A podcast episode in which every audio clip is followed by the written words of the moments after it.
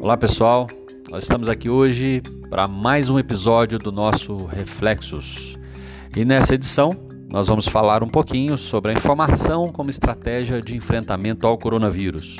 Sou Eduardo Gonçalves, administrador, especialista em gestão e saúde, mestrando em gestão e saúde coletiva. Teremos uma convidada nesse episódio, nossa colega de longuíssima data, Olga, e falará conosco, vou deixá-la se apresentar para que nós possamos aí compartilhar um pouquinho dessas experiências pelas mais variadas vertentes uh, nesse momento que nós estamos vivenciando. Vamos lá?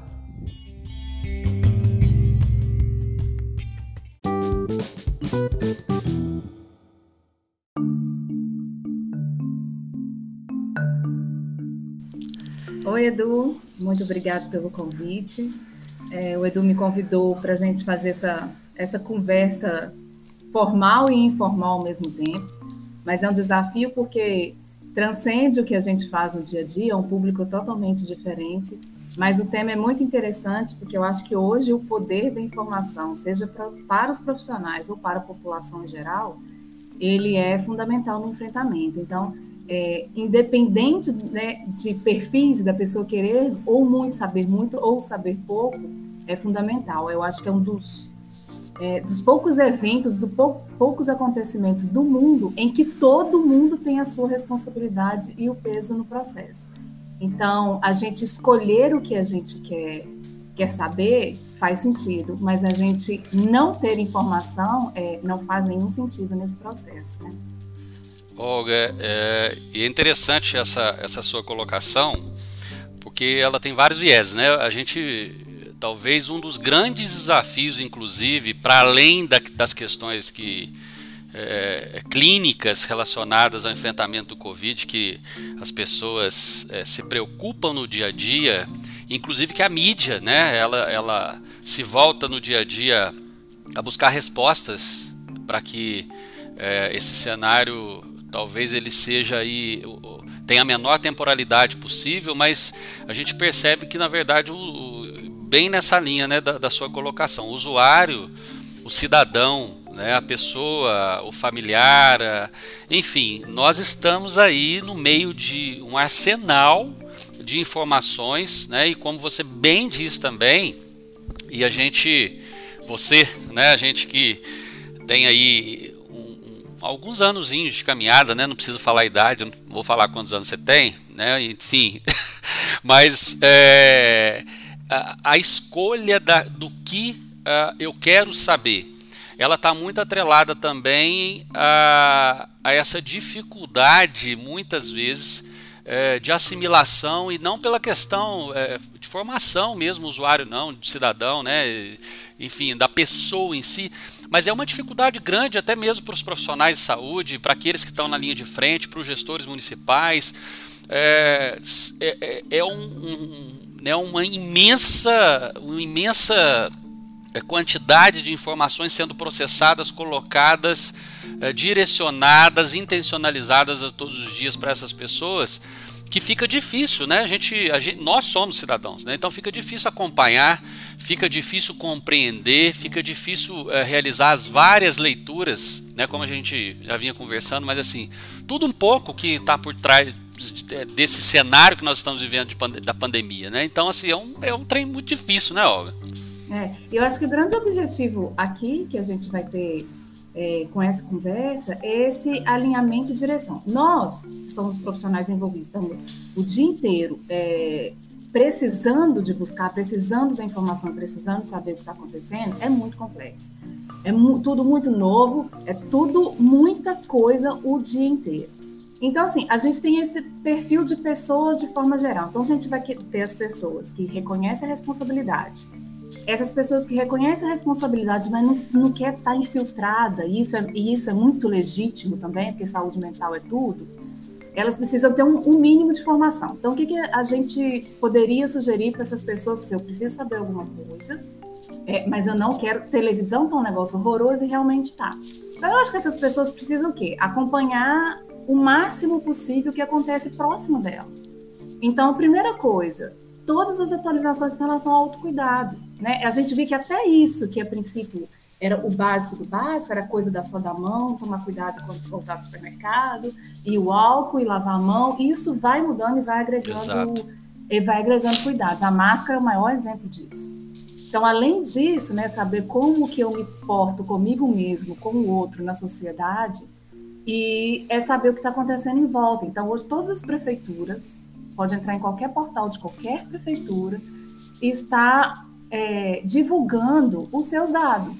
Então é importante saber perto de você o que está acontecendo, a velocidade que está acontecendo, como que está acontecendo. Então eu acho que é um mínimo para quem não quer aprofundar, mas reconhece a sua responsabilidade.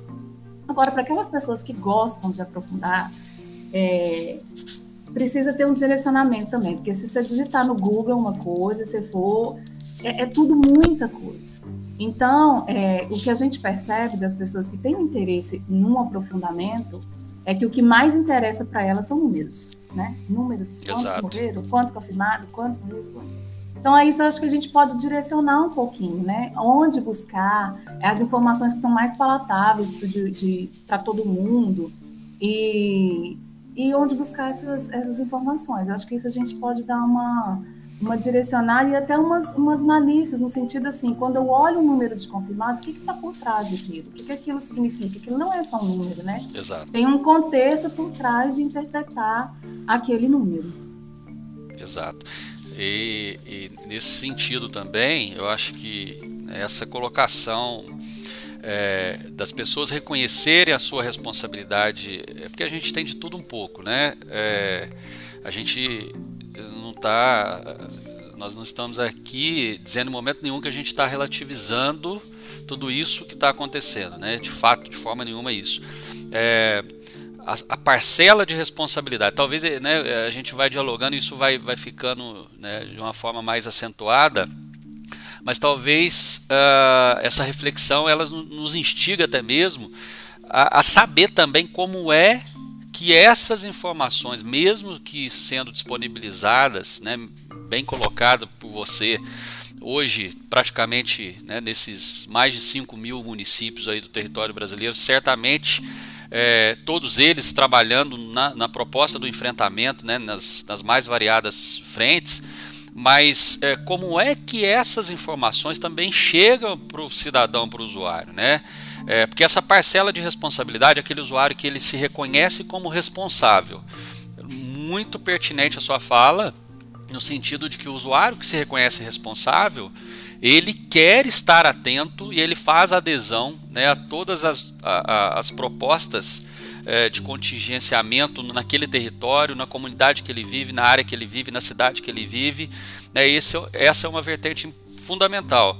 É, mas a gente tem também aquela outra, aquela outra massa que acaba e, e de fato é, né, sendo a gente né, não, não é bem uma massa de manobra, mas ela fica à mercê é, dos anseios da mídia mediante os seus interesses também, que existem também, logicamente que existem também. E eles muitas vezes não são levados e podem, muitas vezes, na maioria das vezes, têm capacidade é, de reconhecimento também da, su, da, sua responsabilidade, de fazer a leitura de onde, de onde mora, de fazer o seu julgamento, é, de tecer né, aí uma conclusão, mas muitas vezes ele é levado pela mídia diária, né, seja ela local, seja ela é, regional, estadual, nacional, o que dificulta muito esse processo também. E assim, é, em relação a, a, a aos, ao, ao, cidadão né, realmente que se reconhece como responsável já é muito difícil, né? É, eu faço essa, essa análise né, numa outra vertente também, porque assim, todo dia né, você sabe muito bem, mas são manuais e manuais, são portarias e portarias, é, deliberações, resoluções, é, boletins diários, boletim estadual, boletim municipal, boletim federal, coletiva é, municipal, onde tem coletiva estadual, coletiva federal. Então, é, é uma reflexão que a gente faz também, né? Como é que esses entes é, estão fazendo com que esta informação mesmo que interessa aquele cidadão é, que reconhece a sua parcela de responsabilidade e a gente conta com ele e até mesmo para aquele que não reconhece a sua parcela de, de responsabilidade porque é, temos também né, pessoas nesse cenário por N motivações também, não somente pela questão da resistência por si só, ou relativizar a, a própria pandemia, mas muitas vezes é condicionada à questão propriamente econômica também, que a gente né, pode é, entrar um pouquinho, dialogar um pouquinho sobre isso também. Mas como é que é, nós estamos trabalhando para que exatamente nesse momento que nós estamos agora, que é diferente, né, aqui em Minas, né, por exemplo, nós estamos uh, num estágio muito diferente de outros estados da federação, né, em regiões muito distintas e muito diferentes da, da, dos cenários epidemiológicos em outras regiões do país. Mas como é que a gente vai conseguir manter então essa adesão, ou essa proposta, ou as propostas, ou o plano, os planejamentos que estão em curso é, com esse cidadão né, que reconhece e com esse também que resiste um pouco mais e que nós temos como é que essa informação está sendo trabalhada e vai chegar a qualificada. Então, assim, é um cenário bem, bem complexo, né, Olga? É, o cenário da informação sempre foi. E quando a gente tem uma coisa de com essa amplitude né, e complexidade, em que as nossas ações estão atropelando o acontecimento, isso é, a gente está, como é que fala? É, é, trocando pneu com o carro andando. Né? Exatamente. Né? E, é, e é tanta novidade, é tanta coisa trágica e aí e muita insegurança, isso agrega é, exatamente muita complexidade ao processo. E aí você, você tocou no ponto muito importante, que é a informação que chega até nós. Então, eu acho assim, independente do perfil, né, as pessoas que se reconhecem responsáveis é, pelo processo e que é todo mundo tem a sua parcela de responsabilidade, eu acho que tem é, intensidades de atuação diferentes. A gente não se compara com o profissional que está lá dentro do hospital, mas é, a importância de cada um ela é igual, né? Não adianta ele estar tá lá no hospital se eu não fizer a minha parte. Claro. Então, essa questão da informação que chega, aquela que chega fácil, ela está chegando com interesse. Então, a mídia está chegando a informação. Então, o, o, a rede social chega de informação dependendo do perfil de coisas que você segue. Então, assim, se uma outra coisa que a gente pode sugerir é que busque informação, né? É que as pessoas busquem a informação, né? Em, em, em sites confiáveis, em lugares confiáveis, porque a informação que só chega ela me parece não agregar tanto. Né? Ela me, me parece mais um pouco atrapalhar do que agregar. Então, quando a gente quer se apropriar, e aí sim a gente pode até escolher o que a gente quer saber, o que a gente não quer saber, eu acho que o mais importante, o mais confiável é você buscar para você não ser engolido por interesses que não importam nesse momento, né? É, é muito difícil, né? É um cenário extremamente complexo, é, é, é curioso ao mesmo tempo, né? é, porque de repente pandemia, né?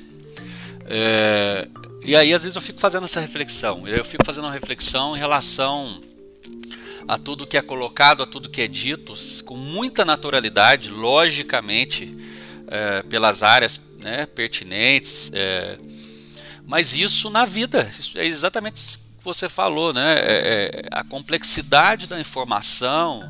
E olha só que é, isso é, é interessante. A informação, nesse momento nosso, nacional, ela muda o percurso, né? ela muda o direcionamento, ela faz com que o cidadão se convença e ele faça adesão às propostas em cada localidade.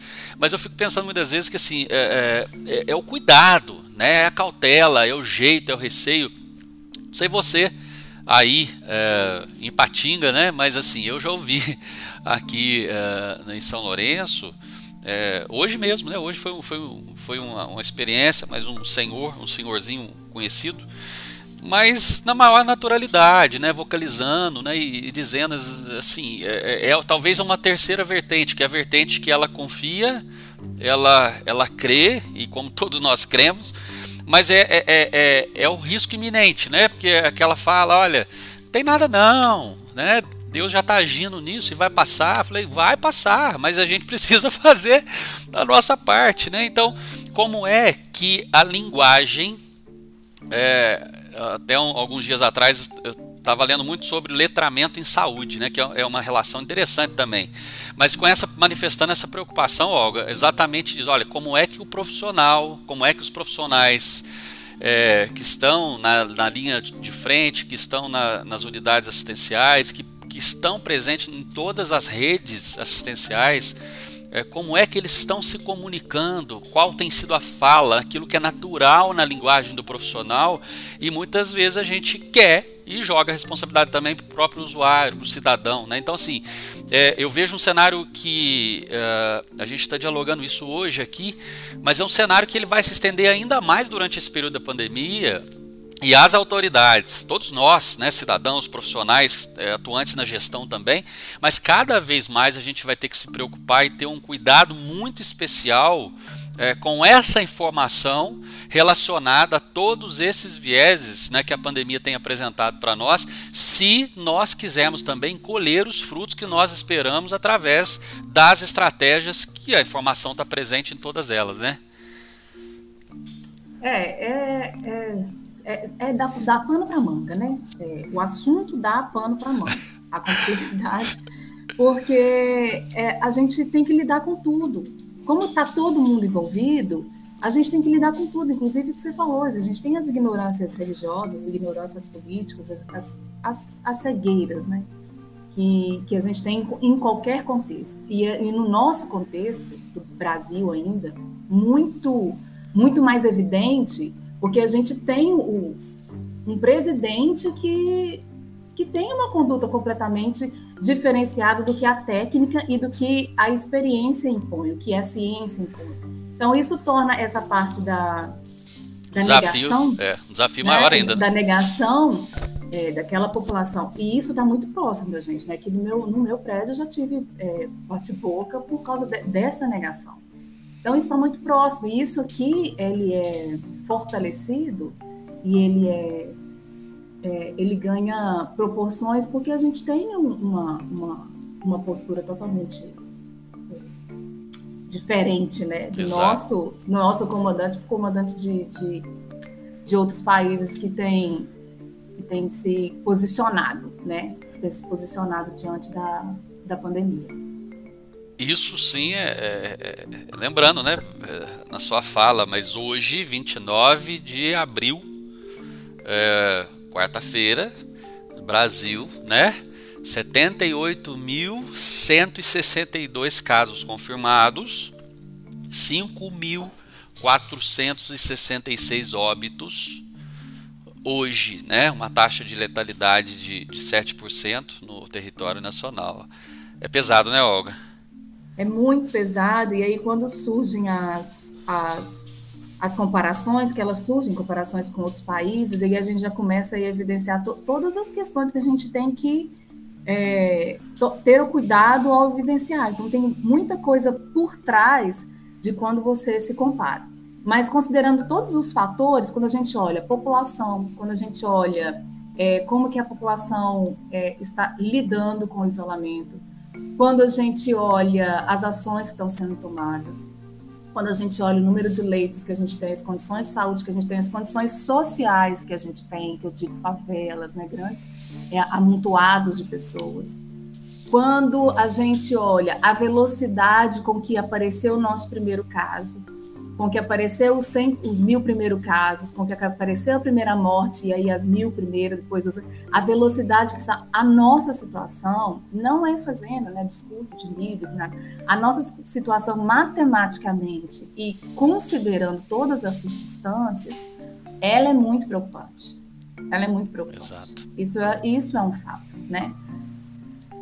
É, e, e ao mesmo tempo, isso me preocupa. Eu, eu confesso que mineiro como somos, mas é, é não dá para não se preocupar, né? É, dada a situação até então apresentada é, nos nossos boletins né, diários, enfim. Né? Tivemos aí um, um último boletim agora, publicado essa semana, né, um boletim epidemiológico assistencial do Covid, edição especial do COI Minas, né, Olga? É, mas, é, enfim, eu, eu confesso que é, é, é, uma situação que ela, em hipótese nenhuma, ela é confortável, né?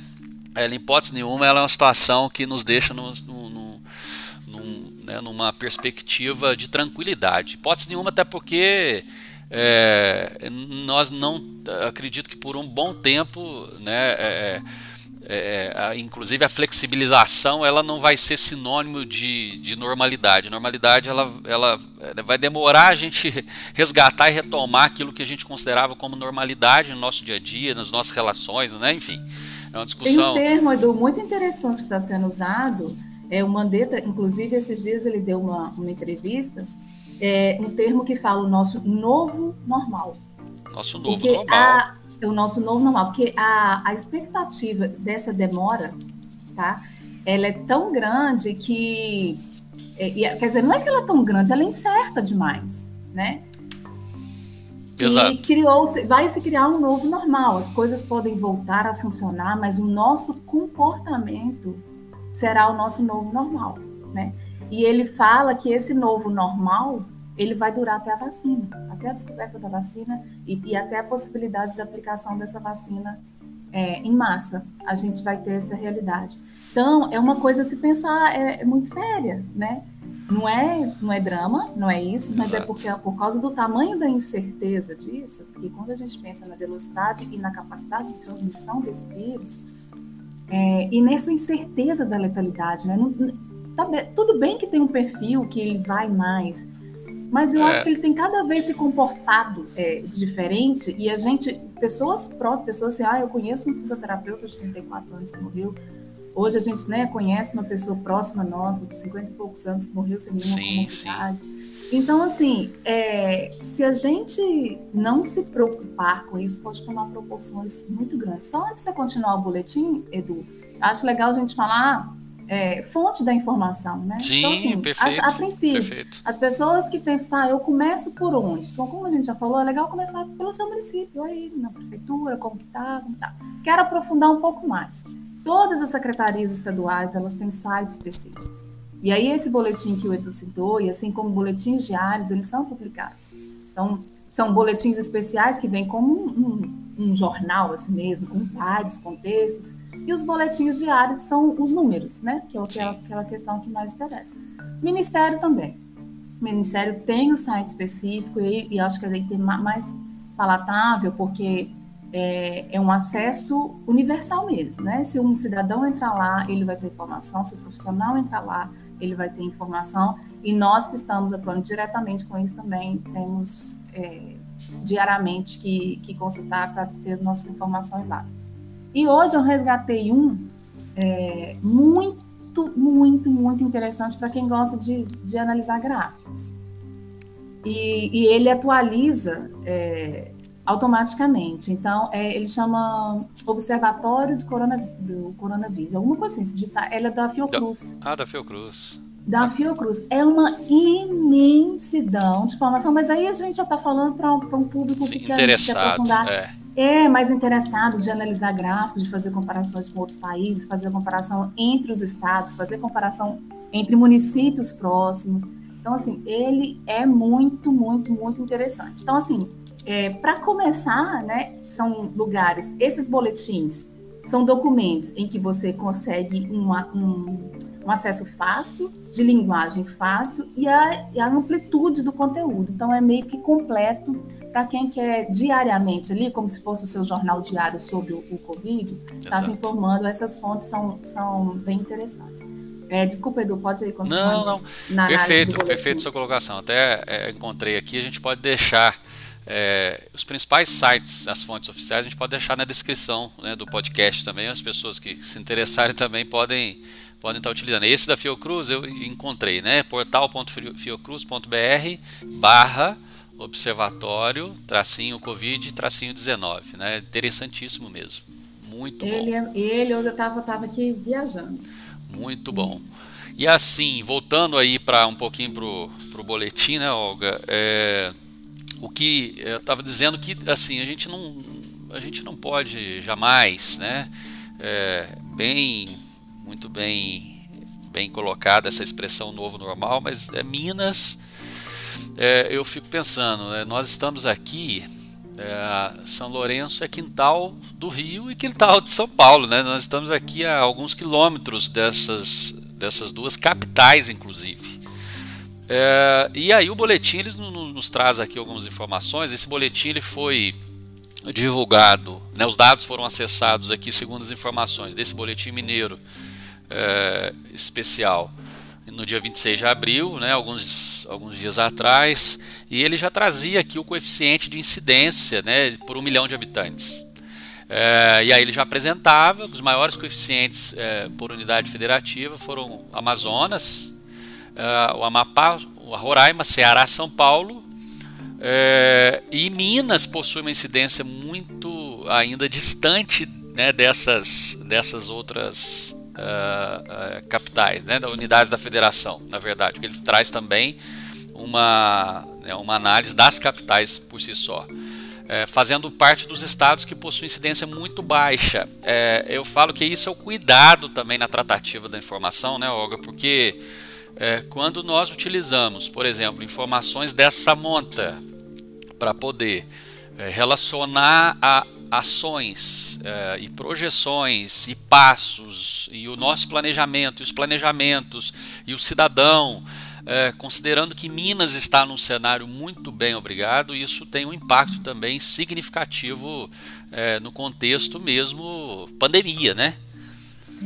Oi, Edu, e, e, aproveitar isso que você está fazendo, o, você está fazendo a, a, falando do gráfico de incidência a cada um milhão de pessoas, quantas que estariam é, infectadas. E aí a situação de Minas Gerais realmente está confortável, ela está ali sinalizada como, como verde, só que dentro né, das coisas que a gente tem que olhar por trás de informação, nessa específica, e inclusive em várias outras, como, por exemplo, é, número de casos confirmados mesmo, a gente precisa lembrar da testagem. Sim, sim, perfeito. Né, que é fundamental. Então, assim, se eu tenho São Paulo, que hoje reconhecidamente está com uma capacidade muito superior de testagem do que Minas Gerais, isso precisa ser considerado no que diz respeito assim, não, eu não posso ficar tranquilo. Minas Exato. Gerais não está testando o ideal que deveria testar. Talvez se tivesse, nosso número seria muito maior. Exato. Então, para toda, toda informação que a gente tem, nós temos. É,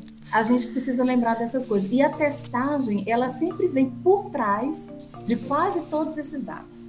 Então, qualquer dado que você vai falar, você lembra da testagem, assim, mas quanto Exato. que se testa? A gente não sabe quanto que se testa, né? Exato. A gente sabe assim, hoje em dia a testagem é muito restrita, né? ela está sendo testada só pacientes internados, os óbitos e pacientes extremamente suspeitos. Então, quando a gente pensa que 85% da população são aquelas pessoas que, não, que até desenvolvem sintomas e sintomas leves, então que essas pessoas guardam o vírus e ninguém está sabendo que ela está guardando o vírus, isso é muito preocupante. Porque ela está guardando, ela não tem sintoma, ela não está no número, mas ela vai transmitir. Exato. Então, todo dado que a gente olhar, a gente precisa. Lembrar da fazer, testagem.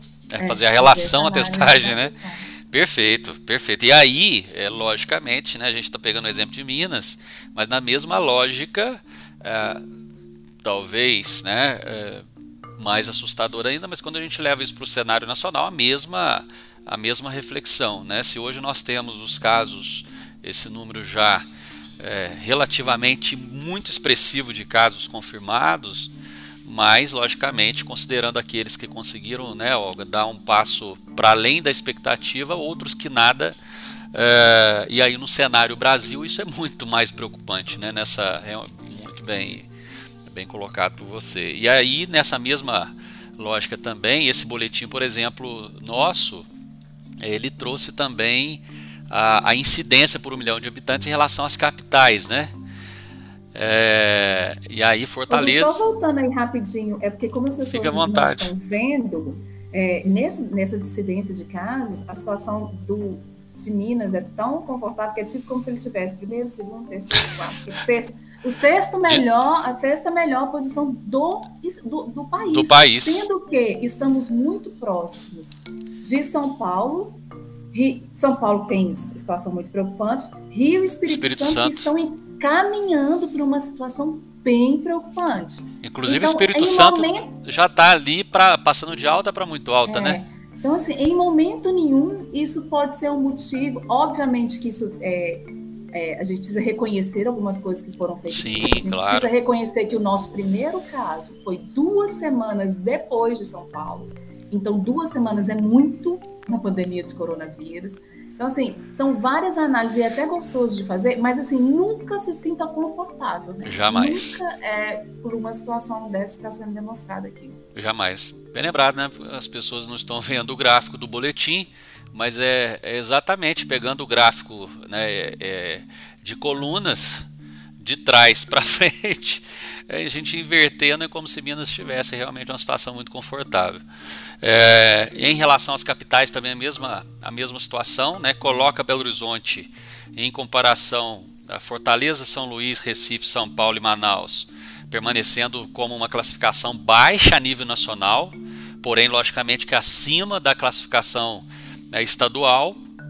Isso também no, nos remete é, a enxergar exatamente o boletim e a região também central, região metropolitana, ela, tá, ela tem trazido aí alguma preocupação acentuada né, em relação a outras áreas também do estado, né, Olga? É, essa, é, e, e, essa comparação por estado também, é, por capital, é, é a mesma coisa. A gente, só que nesse caso, São Paulo, a gente precisa analisar até a população. A população de São Paulo, acho que é seis vezes maior do que a população de, de Belo Horizonte. Então, fora que todos os contextos Exato. que a gente já falou, é, do, né, de analisar quando foi o primeiro caso, tudo, tem o contexto da, da população. Então, lá certamente vai ter um número. A própria maior. questão da densidade demográfica também, né? Enfim, tem uma série de, de, de fatores. Mas realmente, é, aí a gente vai. É, passando um pouco o boletim, quando a gente vai, por exemplo, para o coeficiente é, de mortalidade, por exemplo, né, de Covid, também por estado, né, é, é, uma, é uma diferença é, estratosférica também, se a gente for comparar, porque a gente tem lá a primeira coluninha, por exemplo, o Amazonas, né, nessa data de 26 de abril,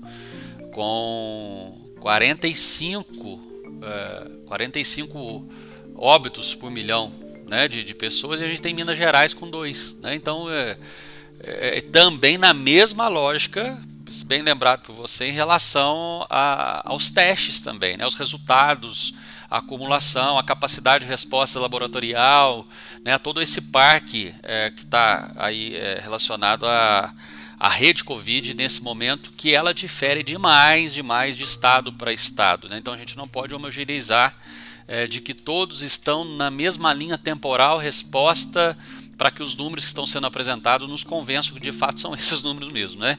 É, é bem... os, boletins, os boletins diários, eles não vinham, né? Do, os boletins diários também, cada, cada, dependendo da fase que estava a doença, eles iam mudando. Antes você tinha casos suspeitos, casos confirmados, casos descartados.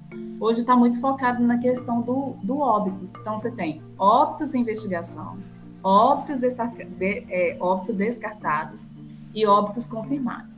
Então, para quem quiser aprofundar quando for analisar esse coeficiente, se pegar todos esses dados, porque eu tenho quantos que eu descartei, eu vou ter o total, desse total eu vou saber quantos que confirmou eu consigo julgar isso numa, numa população de, de suspeitos ou de, de confirmados. Então, é, o boletim de Minas, eles te fala, além dos confirmados, quantos ainda estão em investigação. Então, hoje, no boletim de hoje, nós temos 80 óbitos em Minas, e 95 óbitos a serem analisados para confirmação. Exato, né? exato, exato, bem, bem lembrado. É, inclusive, é, dentro, considerando esse boletim de hoje, né, aí pegando aqui, eu creio que na sua região também eles estão fazendo aí o, o boletim é, regional, né? Mas uh, no sul de Minas, né, no raio desses 154 municípios aqui no boletim de hoje, uh, total de casos uh, confirmados 73, óbitos em investigação hoje 1, descartados 27 e dois óbitos no sul de Minas como um todo, né, nesse, então bem, bem colocado por você. do boletim, você quer discorrer sobre ele? Não, tranquilo. Nós temos aqui o que chama atenção também desse boletim. É, é, inclusive falando do boletim, né, continuando nele, mas é curioso porque é, é, essa formatação também dos boletins, isso, isso é um grande, chega a ser também um grande problema de leitura, entendimento, interpretação, tanto para quem né, é atuante, atua na área, mas é, salvo cidadão também que precisa fazer uma leitura dessas é. terminologias, né? Hoje, por exemplo, eu vi eu vi agora à tarde um boletim e eu falei, gente, sabe que mudou tudo, tudo de novo? Né? Porque o boletim da, da tarde ele já trazia é, um layout e, e assim é, muito mais complexo do que, logicamente, o Estado hoje já simplificou, o Ministério também já simplificou ao longo né, dessa, desse período inicial, quando começou a, a, fazer essa tratativa em relação à pandemia, mas isso dificulta muito também, né, Olga?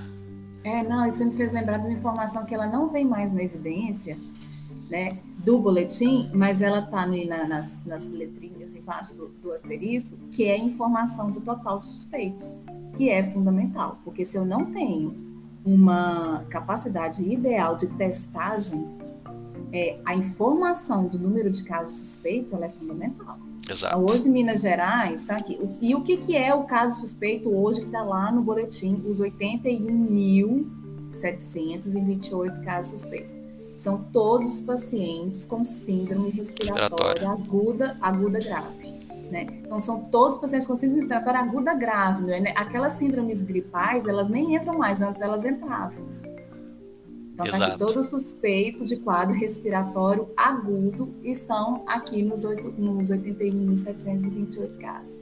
Então, quando a gente pega 81 mil suspeitos e a gente só tem 1.758 é, confirmados, e aí é, daria para a gente fazer a continha se a gente tivesse é, descartados, todos os casos descartados, não só óbitos.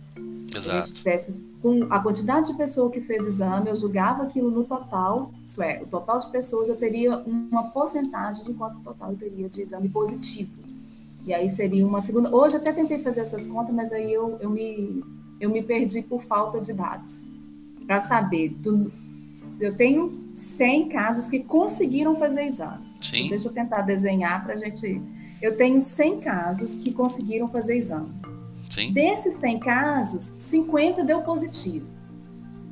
Então, se eu tenho essa incidência de 50%, 50%. eu pego essa, essa, incidência de 50% e jogo lá nos casos suspeitos, uhum. para eu ter uma dimensão muito melhor do que simplesmente o número ali de casos confirmados. É lógico, Edu, é, deixando claro que nós não somos cientistas, não somos lógico, matemáticos, claro. somos a gente está ali no dia a dia da é. informação, é. da rotina da informação, e aí e nós sempre preocupados com essa, é, com essa questão de subestimar, né? Exato. Os dados são subestimados, então a gente precisa sempre preocupar em, na, na situação grave. Né? Então aí hoje eu tentei fazer essa continha, mas é só para ver que tudo, todos esses dados têm uma interpretação por trás deles, né?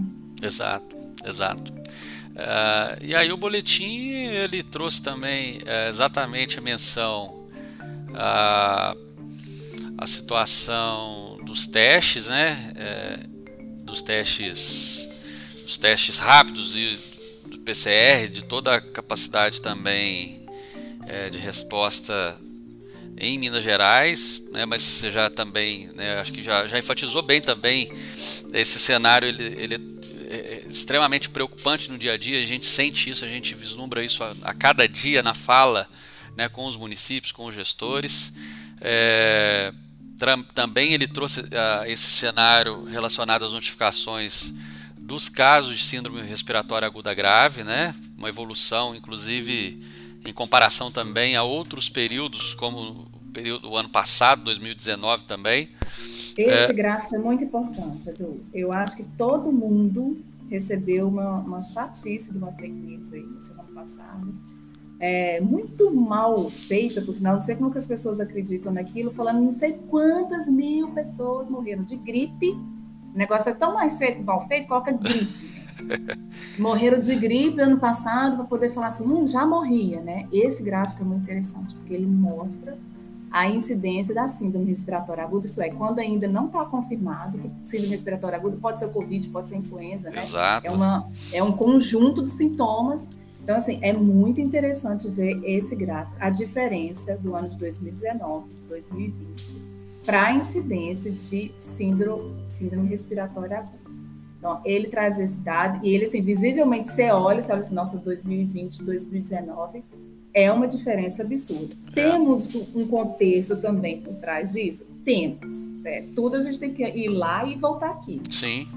Esse ano, a partir de fevereiro, a síndrome respiratória aguda, ela é de notificação compulsória. compulsória. Exatamente. Então, isso com certeza faz uma grande diferença nesse valor. Mas, de certa forma, é um valor muito, muito, muito, muito, muito diferente de 2019 2020. Então, aquela é, fake news ela pode ser facilmente desmentida. Ótima, ótima colocação, ótima, ótima. É, traz também, né, Olga, algumas projeções em algum, na linha do tempo, né, para Minas Gerais, estimativas periódicas né, que, ele, que ele considera nesse cenário, inclusive é, considerando que nós, nós todos aqui em Minas Gerais temos agora mais do que nunca é, vislumbrado algum movimento, eu acho que inclusive a gente podia depois combinar para falar sobre esse, esse programa que o governo de Minas lançou, Minas Consciente, né, Olga? Mas falar com. Porque ele, ele é bem extenso, né? Ele, ele, é, ele é bacana, é interessante, ele é extenso, ele é complexo é, para entender um pouco mais dessas ondas. E essas ondas, essas estimativas aqui que uh, o boletim ele traz, inclusive considerando exatamente estimativas num dado momento, período do tempo. Né? Então, a linha de corte, né? inclusive, se eu não estiver enganado, você me corrija, mas o programa recém-lançado pelo governo de Minas, Minas Consciente para a Retomada da Economia, ele se baseia até então uh, uma projeção até 31 de, de, de março, até então era a primeira, a primeira projeção, se eu não estiver enganado, um dado da UFMG, um, um estudo da UFMG que embasou e subsidiou. Eu não aprofundei ainda no, no programa, não, Edu, confesso para você. Né, então, ou, ou seja, muito dinâmico esse cenário, né? Muito, muito dinâmico. E essas estimativas, elas certamente elas vão elas vão aqui é, apresentarem alterações a todo momento. Até porque quando inicialmente já com a flexibilização sei lá, da primeira onda, né, que eles estão chamando dessas várias ondas, a gente precisa de fato entender um pouco mais segmentadas, mas a gente vai ter logicamente impacto também né, em relação mesmo com toda com todo o rito para retomada, toda a cautela, a gente vai sentir um pouquinho também o impacto é, nesse cenário, né? É, isso, essa análise que a gente não faz, apesar da gente ser estritamente da saúde, a gente não é cego, né? A gente está mais quase 50 dias aí em isolamento, nas questões de, de restrição. Então, é, tem que voltar, né? De certa forma, tem que voltar. Se isso puder voltar de forma muito planejada e muito analisada, sim, sim. muito melhor, né? Então, eu ainda não aprofundei mesmo no, no contexto do programa, mas eu acho que se já está propondo o retorno mas de forma a considerar é, variáveis econômicas de saúde. E outra coisa, como é tudo muito certo também, vai, vai acontecendo e, e vai acompanhando. Se entrar em colapso, vai ter que fazer um lockdown. E, e é isso, né? Vai, vai acontecendo, vai liberando, vai acompanhando e vai tomando as ações de acordo com a realidade, de acordo com o que está acontecendo. Sim, o sim. fato é que se a gente olha hoje, sim, friamente os dados, Realmente, Minas Gerais está numa situação surpreendente por estar no, no, Sudeste, perto de tantos outros estados. E isso, é, eu acho que se deve muito, eu já manifestei isso, não é uma manifestação política, longe disso, é puramente técnica. Exato. Eu acho que isso se deve muito à conduta é, da Prefeitura de Belo Horizonte, que, é a, que é a capital, que é onde seria, se caso tivesse é, condutas diferentes do isolamento que está tendo agora, com certeza a situação de Minas Gerais é, não, ser, não estaria nesse, nesse patamar. Então, certamente a gente está sim colhendo frutos de um período aí de 30, 40 dias é, de restrições, de isolamento. Então, é um período que foi muito importante, é um período que nos colocou nesse desenho, nos colocou é, nessa situação. Mas é sempre bom lembrar que a gente ainda não está, é, do ponto de vista é, da, de necessidade hospitalar, numa situação ideal. Então, por isso que isso tem que ser muito bem acompanhado, né? À medida que as coisas forem acontecendo, é, o pé atrás, dois pés atrás, cinco pés atrás vão precisar é, realmente acontecer. Porque os, o, a gente vê pelos números que o vírus circulou muito pouco.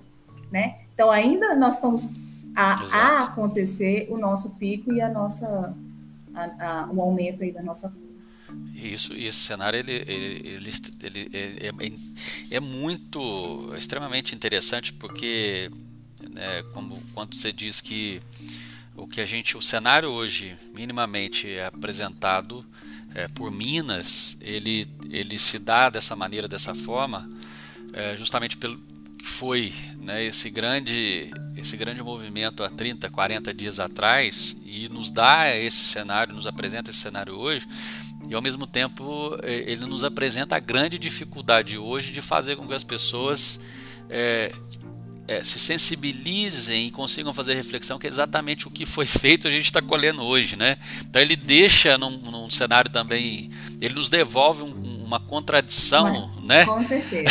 Isso ele tem dois viés. Tem dois viés, exato. De quem, de quem reconhece e de quem se acomoda. Exatamente, ele, né? exatamente. E, é, e, isso, e, isso, é fundamental mesmo.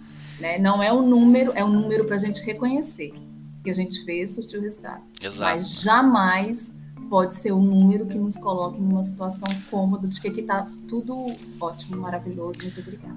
Interessante que nós, nós não, estamos, não estamos aqui, né, Olga, eu e você, é, fazendo nenhum juízo de valores, nem é, posicionamento político partidário, enfim, nós fazemos uma leitura. E nem institucional. Nem, né? nem, nem institucional, institucional né? né? Somos profissionais, dois profissionais é. preocupados também é, como cidadãos que somos, né?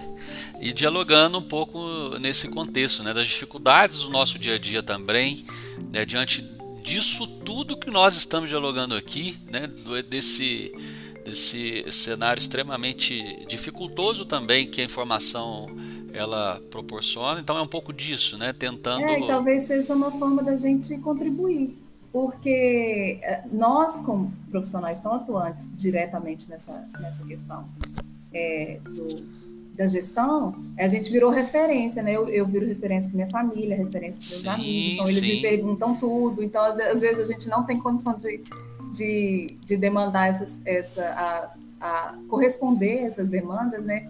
Então, é, eu estou conversando aqui como se estivesse conversando com um amigo, o que, que eu acho e da, da experiência Exatamente. que eu estou tendo, a oportunidade de ter, trabalhando tanto, estudando tanto, o que, que é a minha, minha, Olga, pessoa física, a minha opinião, né? Perfeitamente, perfeitamente. É, é exatamente isso, né?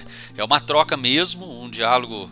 É de dois, dois cidadãos preocupados com o momento até então apresentados e que é gostoso, né? Fazer esse, esse, esse bate, esse bate-bola, é, essa troca, enfim, isso enriquece muito também e nos faz refletir também, né? Uma série de, de outras situações.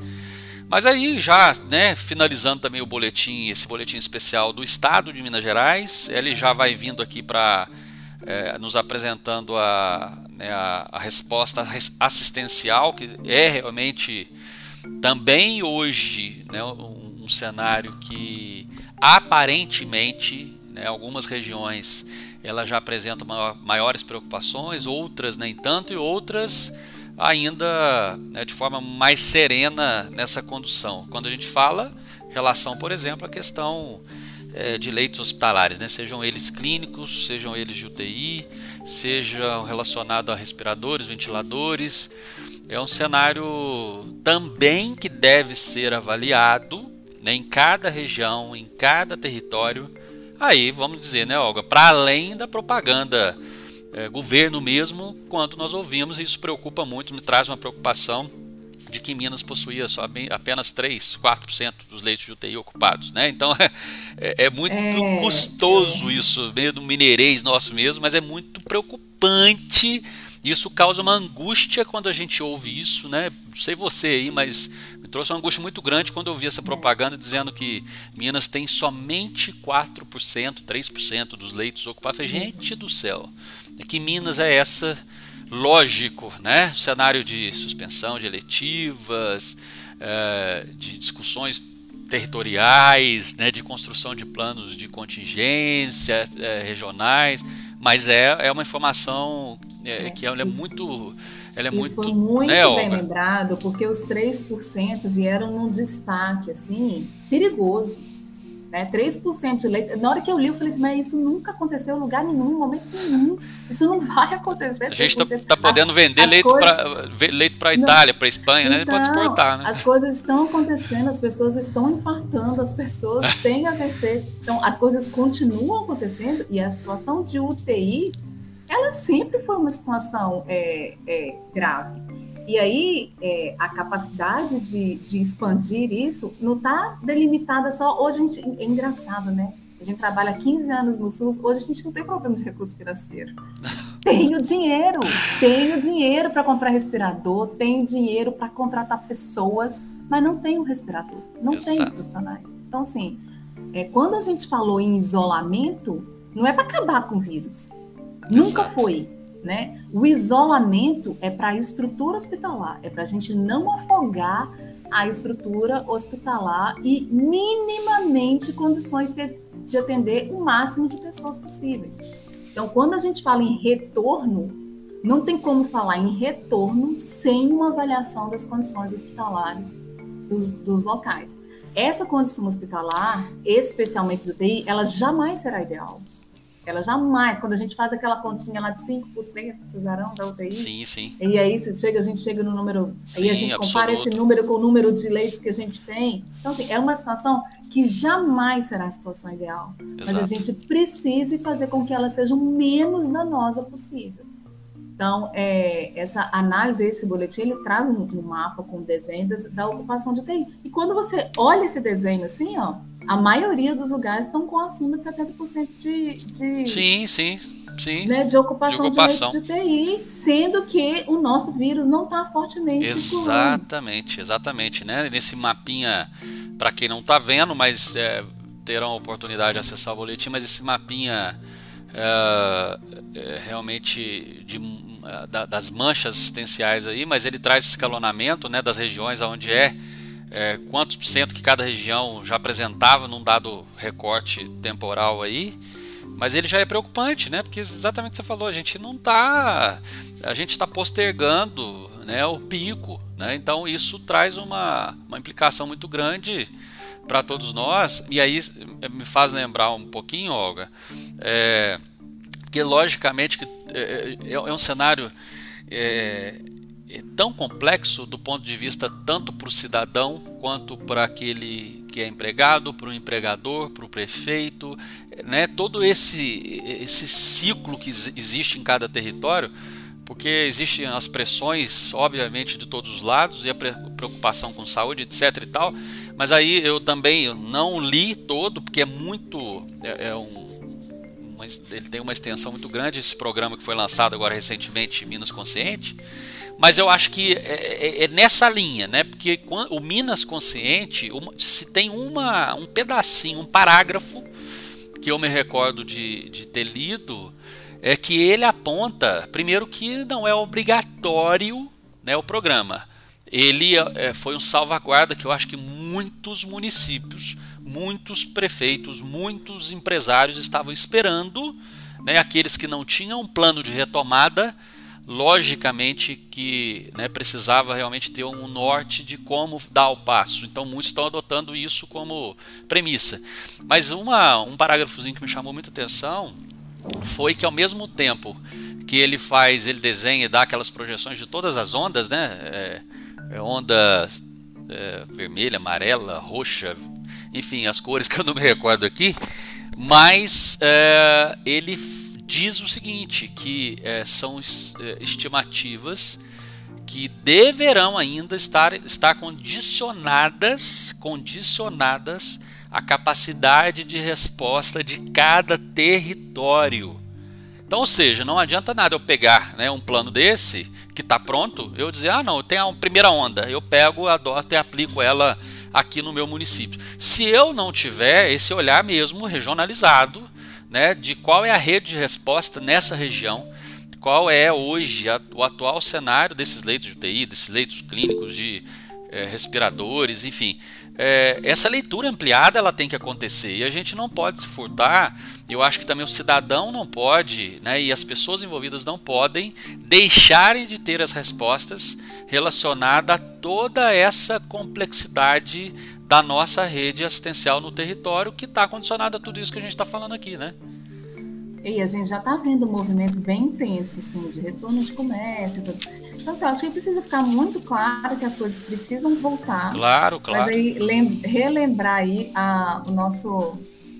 A, o, como é que é? Nosso novo o quê? Nosso novo normal. Nosso novo normal, né? A, o nosso comportamento diante de voltar uma rotina, ele vai ser diferente. Né? Tá voltando o comércio, mas a, o nosso isolamento, a gente, o nosso comportamento de não sair, de evitar ao máximo, de não ir na casa da avó, né? Isso vai precisar continuar ainda por um, por um bom tempo. É duro, né? é, é, é duro, diferente é difícil, é. as condutas é, é, com relação à saúde e as condutas econômicas. Elas precisam andar juntas e elas precisam andar integradas. Então, para isso acontecer, para retomar um comércio que precisa ser retomada, é fundamental que a gente continue o nosso o nosso comportamento social aí, porque a, a pandemia ela continua, né? Perfeito. Olga, eu acho que um bate-papo, né? Um, um café é. que a gente não consegue tomar Ach, mais presencialmente. Achamos que ia ser, achamos que ia ser 20 minutos. ah, Olga, mas valeu a pena, né? Eu acho que essa troca ela tem que acontecer. A gente muitas vezes nós precisamos externar um pouco daquilo que a gente acredita também que pode ajudar um pouquinho as pessoas a uh, no seu dia a dia, né? Eu acho que tudo isso que nós falamos aqui ainda tem, uh, deixar até para você encerrar, mas uh, a gente precisa cuidar da gente também, né? Da nossa saúde mental, essas pessoas que uh, ouvirão, estão ouvindo ou vão ouvir, uh, cuidar um pouco de si, pensarem um pouco para si, pensar ao seu redor, esse novo normal que você bem disse, né? Eu acho que é significativo para esse diálogo aqui é, vai passar, nós temos a convicção que vai passar, depende muito da gente, depende muito de nós. Não podemos, tem falado isso muito para as pessoas que estão próximas, não esperem muito dos daqueles que vocês acham que resolverão, sejam eles é, governantes federais, estaduais, é, municipais, contem com eles, mas está muito nas nossas mãos também. Então acho que é um pouquinho disso, né, Olga? Valeu a pena, é. te agradeço muito. E a gente vai, vai, voltar, logicamente que nós vamos voltar, né? E aí, é, você sabe bem, mas nós temos aí o, os colegas espalhados por esse Brasil inteiro também. Que sabe a gente convidando eles para uma roda também, que seria bem interessante, né? É. Eu acho que é, agradecer o convite, o Edu ele me convidou, ele me convocou, ele falou para ele não tinha como falar, não. É, mas a gente tem muita facilidade de conversar, né, Duas As conversas é então, bom. uma coisa. Então, isso aqui foi muito eu e o Edu mesmo. Então, que era para repetir só 10 minutos, a gente fica duas, três conversando mesmo. Sempre é, conversas muito construtivas. A gente tem uma linha de raciocínio muito, muito parecida, é uma afinidade muito grande. Então, é, obrigado pelo convite, foi mais fácil que eu imaginava. Então, eu acho que é isso. Eu acho que se do nosso trabalho, né, do que a gente já está fazendo, a gente puder contribuir ainda mais, porque a gente já, né, do nosso trabalho, que a gente já contribui, que a gente faz como profissional, a gente já contribui. Mas se a gente tiver uma outra forma de contribuir, porque eu acho que eu acho que trouxe é, essa situação trouxe muito isso, né? É, que forma que eu posso te ajudar? qual é a forma que eu posso te ajudar? Cada um no seu, eu faço meditação com uma pessoa que se disponibilizou a ajudar, eu faço atividade física com uma pessoa que se é, disponibilizou a ajudar. Muito então, bom. assim, a situação está posta. Eu, todos nós passamos por fase de medo, fase de ansiedade, fase de segurança. Pois é, a situação está posta, ela é triste, mas ela depende muito da gente. Então, ela depende da nossa, é, da nossa serenidade, da nossa seriedade, né, e da nossa responsabilidade diante de tudo que está acontecendo, né? Perfeito. Então, é isso. E aí, com muita responsabilidade, a gente encerra e em breve a gente. Senão a gente continua. É. é. E se Deus quiser, em breve a gente volta aí com outros diálogos do nosso Reflexos. Um abraço, Olga. Abraço. Até.